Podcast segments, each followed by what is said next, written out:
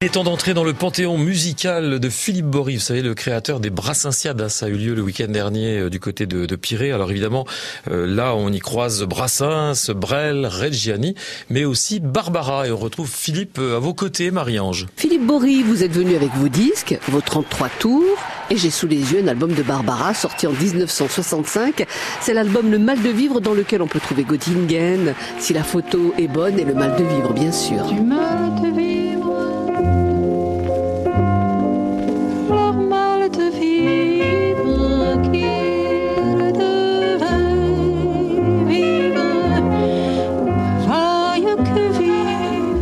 De cet album, j'ai choisi de vous parler de la petite cantate.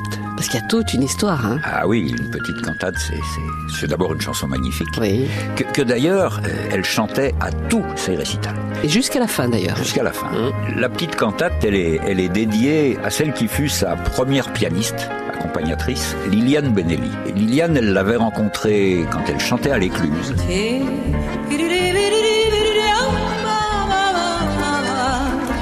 Tu me fais des nuits et des jours, et des jours et des nuits d'amour. Toi, je le sais, tu pourrais même m'ensoleiller sous la pluie même.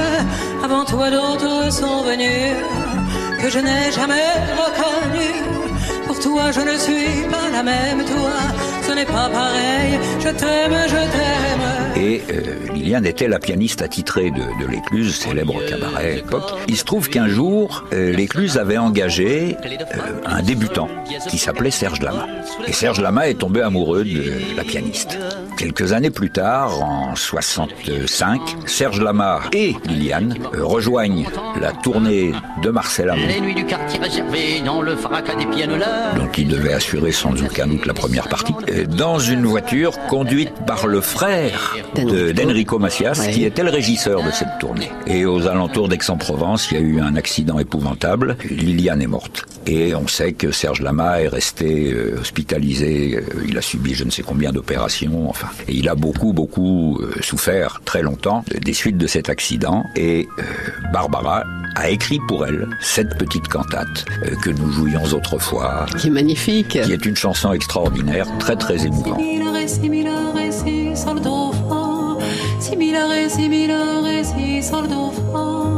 Mon ami, ô ma douce, ô ma si petite à moi. Mon Dieu, qu'elle est difficile cette cantate sans toi. D'autant qu'elle l'a vraiment euh, chanté jusqu'au bout. C'est Ouais. pas une chanson de circonstance euh, qu'elle aurait euh, oubliée comme ça ensuite. Non, pas du tout. Elle a, elle a vraiment tenu. Je crois qu'elle s'aimait beaucoup. D'une certaine manière, ça lui rappelait, ça lui rappelait ses débuts, c'est-à-dire avant qu'elle-même se mette à se mette au piano. C'était l'époque où, où Barbara avait connu ses premiers enregistrements. Enfin, peut-être pas les tout premiers, mais dans les premiers disques qui sont parus d'elle, c'était Barbara chante Brel Oui. ou Barbara chante Brassens.